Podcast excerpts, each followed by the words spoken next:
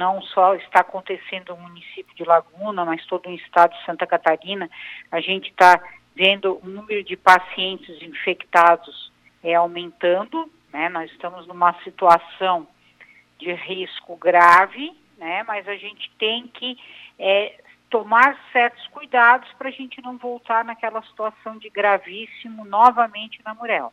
É, são vários municípios que estão ocorrendo esse aumento de casos. Aqui em Laguna não é diferente, né? A gente vê que a população ela relaxou um pouco. A gente precisa que a população volte, né, a se cuidar, porque o vírus é, ele está circulando no nosso município. Todo dia a gente tem uma quantidade bem elevada de pacientes positivos, né? É, de pacientes procurando o hospital, procurando o centro de triagem, e a gente tem que tomar todos aqueles cuidados que a gente vinha tomando desde março de 2020, né?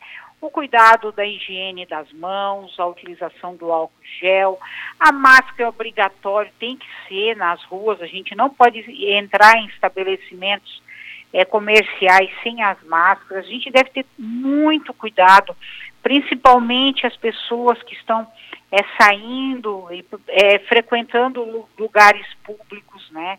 Tem que tomar todos os cuidados necessários, porque o vírus está aí, está matando, a gente já teve a semana passada, quase todo dia, a gente teve óbitos no nosso município, né?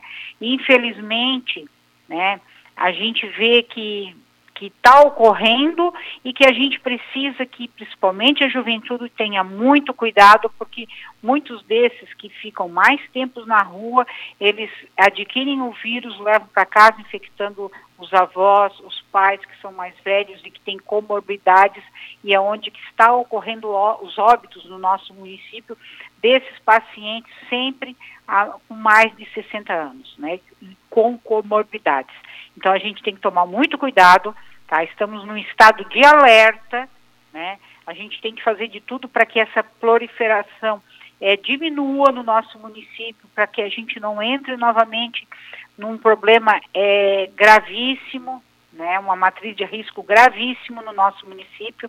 Então, está na hora de a gente tomar mais cuidados, né, é, e ter, é, é, lembrar de todas as medidas é, sanitárias necessárias e principalmente nos estabelecimentos comerciais, tomar todo o cuidado, não deixar as pessoas entrarem sem máscaras.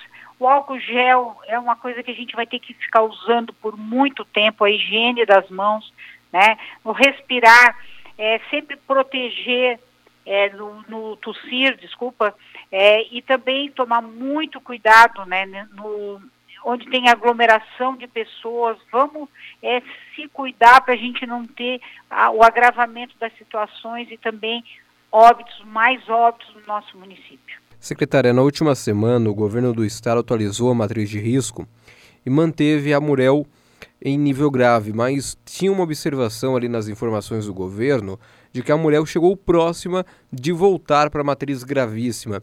Diante desse aumento de casos, essa informação de que a Murel chegou digamos, na trave para voltar ao nível gravíssimo, preocupa?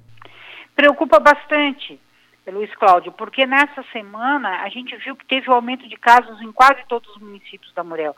Existiu óbitos em, casa, em, em quase todos os municípios da Murel.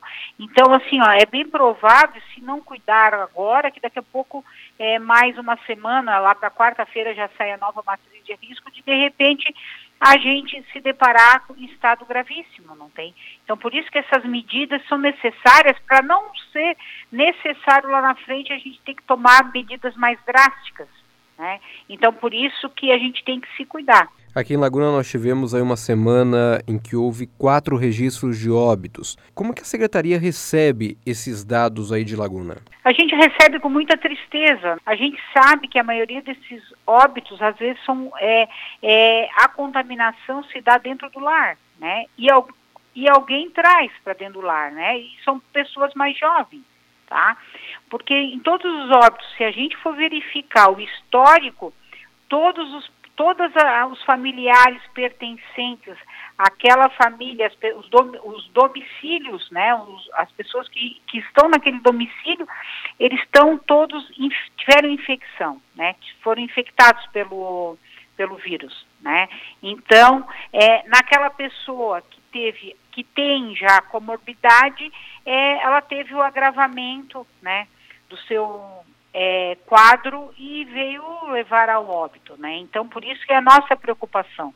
Então, as pessoas têm que tomar muito cuidado, né? Tem que ter o isolamento, tem que ficar em casa, é tentar o máximo, é, quando tem um caso positivo em casa, deixar aquela pessoa isolada num cômodo só. As pessoas que convivem com aquelas pessoas devem ter, ter o máximo cuidado para aquele vírus não proliferar naquele ambiente domiciliar. E principalmente as pessoas é, com, com comorbidades e também é, com a idade mais avançada. Então, isso, cuidado a gente tem que ter é, daqui para frente até a gente ter realmente uma vacina, né? E que possamos se livrar desse vírus, né? Que agora é mais uma onda aí que a gente está enfrentando. Secretária, a gente recebeu reclamações do centro de triagem de que teria sido exonerado um enfermeiro e de que por isso lá na unidade não estaria sendo mais feito o teste para Covid. Essa informação procede? Não, essa informação não procede, tá? Nós temos quatro técnicos de enfermagem no centro de Covid e nós temos três enfermeiros, tá? A enfermeira que hoje te, é, teve o término do contrato dela já foi renovado hoje mesmo, tá? Então, hoje ela já voltou a trabalhar. Né? Voltou não, ela não parou, né? Porque hoje é segunda-feira, ela teria que terminar hoje, mas o contrato dela é, foi prorrogado e ela, ela trabalhou hoje normalmente. Não tem? Então a gente tem três enfermeiros ali no centro de triagem, nós temos quatro técnicos de enfermagem e mais uma médica, tá? A gente já teve dois médicos no centro de triagem, faz duas semanas que ela pediu exoneração porque assumiu é, no município aqui próximo, mas a gente já está contratando um novo médico, inclusive a médica hoje esteve lá dando uma olhada no centro de triagem, provavelmente ela já vai ser contratada, tá? E, e, a gente tem uma equipe forte, boa, que atua junto com as unidades de saúde e também com a vigilância epidemiológica. Então a gente não tem problemas ali no centro de triagem de funcionários, de servidores, tá?